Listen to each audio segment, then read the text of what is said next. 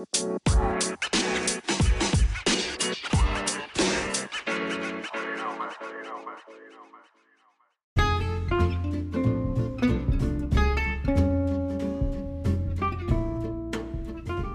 こんにちは。エアコとエアポーです、えー私が見たアニメを記録紹介するポッドキャストとあるアニメのダイアリー、えー今回は2つの作品をちょっとまとめて紹介したいと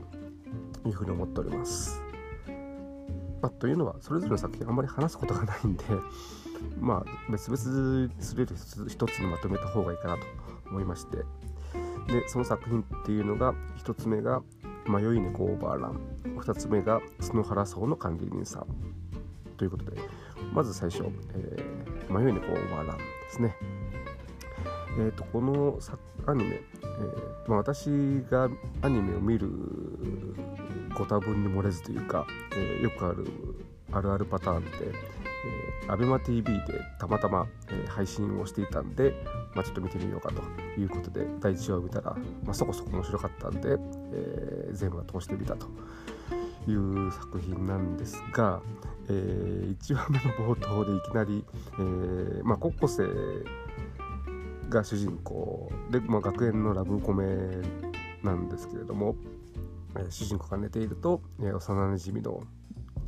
美少女がやってきて彼を叩き起こすというようなところから始まってなんかこれどっかで見たことある？で出だしだなと、えー空の落とし物がそんな感じでしたね。でその後もねなんかあのー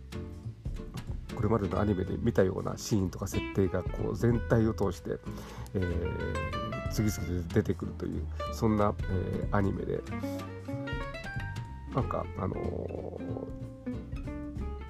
えーそれまでのこうアニメのいいとこ取りをこう狙っているのかなと、えー思いつつただまああの特にね、えーと主人公というかヒロインの方で3人、あのヒロインが出てきて、え1人がもう典型的な絵に描いたツンデレ。でもう1人が、えー絵に描いたようなお嬢様金持ちお嬢様キャラ。で最後の1人が、えー絵に描いたような口火少女ということで。本当にあのーなんていうかこれまでのこうアニメキャラ代表的なアニメキャラのこう典型例をこう3つバンバン見られると。いうことでは、えーまあ、ベストアルバム的なところもある、えーアニメなのかなという思い特にねあのツンデレの、えー、文野が、えーとても、えー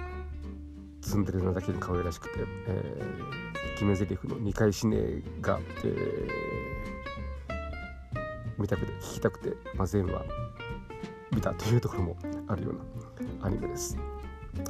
で、まあ、見た後で全話見た後で、えーまあ、ウィキペディアでどんな、えー原作はどんななのかなとかねいろいろ調べてみたら原作は、えーラノベのようでただどうもあのあんまり原作には、えー沿ってない感じのエピソードが、えー多かったということとあとあのまあ見ながらあの結構それぞれのエピソードがバラバラな印象があって突然あの迷い猫同好会というサークルを作ってそこの、えープロモーションビデオを作り始めたりあと、えー突然1話まるまるロボットアニメをやったりというところがあって、えー全体がこう統一性がない感じだったんですけどそれはどうもあの各は、えー監督が違っていて、まあ、それぞれが多分ね好きなことをやった 結果がこうなのかなということでそれはそれであの統一性はないけれど、えーまあ、バラエティに飛んでよかったという評価もできるアニメかなと。だからまあ、あの特に面白いというわけではないですけども、えーでもそれぞれあの一つ一つのエピソードは、えー面白くないわけではないので、まあ、またあのリピート配信されてるんで、まあ、時間があれば見ようかなというふうに思っております。だからまああの最初ねあのタイトルとか冒頭であの1話の最後で、えー、無口美少女猫猫みたいな美少女の、えー、のぞみを、えー、主人公の、まあ、義理のお姉さんが、拾ってくるところ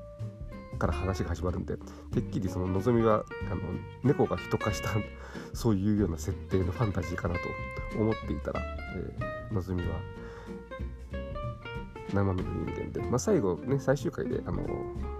どういうとこからこう家出をしてきたとかっていうことが分かるんですけれどもまああの典型的なラブコメということで、評価は3ですね平均点3というようなアニメでした。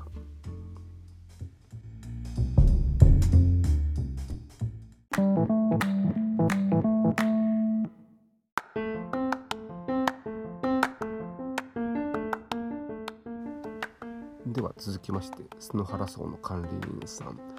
こちらは今年の夏7月9月にやってた、えー、アニメでその時、えー、一応全話見たんですけどもなんか全然ピンとこなくてでこれもまたまたま ABEMA で、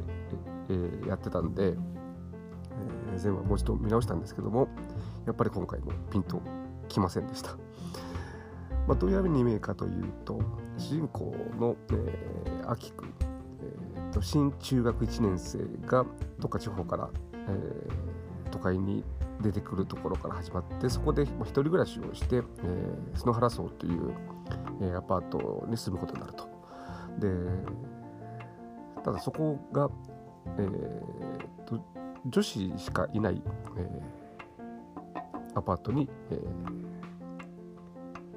新1年生の男の子、あ、あの割と美美少年というかねあの女の子みたいな可愛い、えー、キャラなんですけれども、えー、が入ってきて、まあ、あの最初からあのよくある、まあ、ハーレム状態で始まるんで、えー、で、えー、タイトルにある、えー、そのの原その管理人さんというのが、えー、ちょっと年齢はいくつか分かりませんけれども、えー、とてもこうグラマーというか、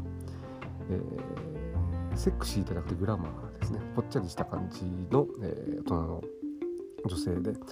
まあ、彼女があの管理人だからということでという名目で、えー、そのあきくんにいろいろちょっかいを出して、えー、ちょっかい出してといってもあの、ね、性的なことがあるわけじゃなくて、えー、無邪気に、えー、抱きついたりいろいろとしてくると。えー、でそれに対して、えー、秋君が管理人管理人さんやめてくださいよというようなことを言うということがどんどん、まあ、ほぼ延々と繰り返されるような アニメで。あとあそこの、えー、アパートに住んでいる上級生の先輩生徒会長と副会長とか、ね、そういうような設定なんですがも、えー、彼にいろいろちょっかい出して、えー、来てということで、まああの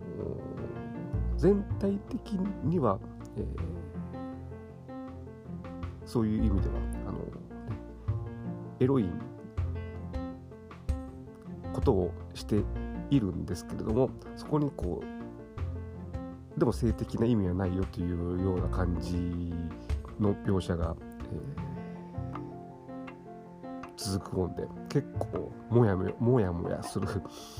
アニメで、えー、ね、普通だったらねあの中学1年生の男の子がそういうこと許されたら、えー、性的で興味を持ってっていう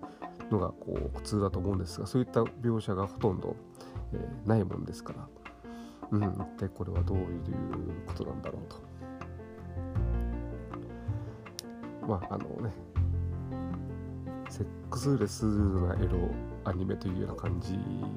でだからどの層を対象にしてるのかよくわからないアニメで。まあ実際あの法エイジも今もそんなに人気があるわけではないのは多分そういう、えー、ところなのかなと思うんですがただまあ原作コミックで、えー、まあ、それがアニメ化されたってことはコミックの方は人気があるのかなと思うんですがだからね見てる方が、まあ、そんな、あのー、中1の男の子に感情移入して、えー、見るわけではないしで感情移入したとしてもあのいろいろされるだけで 特にこうその後発展がないということでもやもやしますし逆にその女性の方でねそういう可愛い男の子にちょっかいを出すということという視点で見ることもできますがそれはそれで、えー、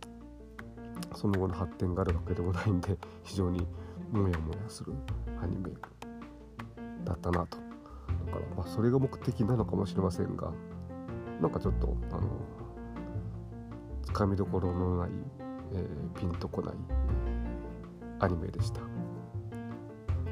感想はそれだけです。だからあのね時間があれば見ればいいかなという感じですね。あとあの何でしょうね。っちゃりした女性が好きな人は見ればいいかもしれませんね。ただあのそうそうそうそう。このカレリンさんの声を、えー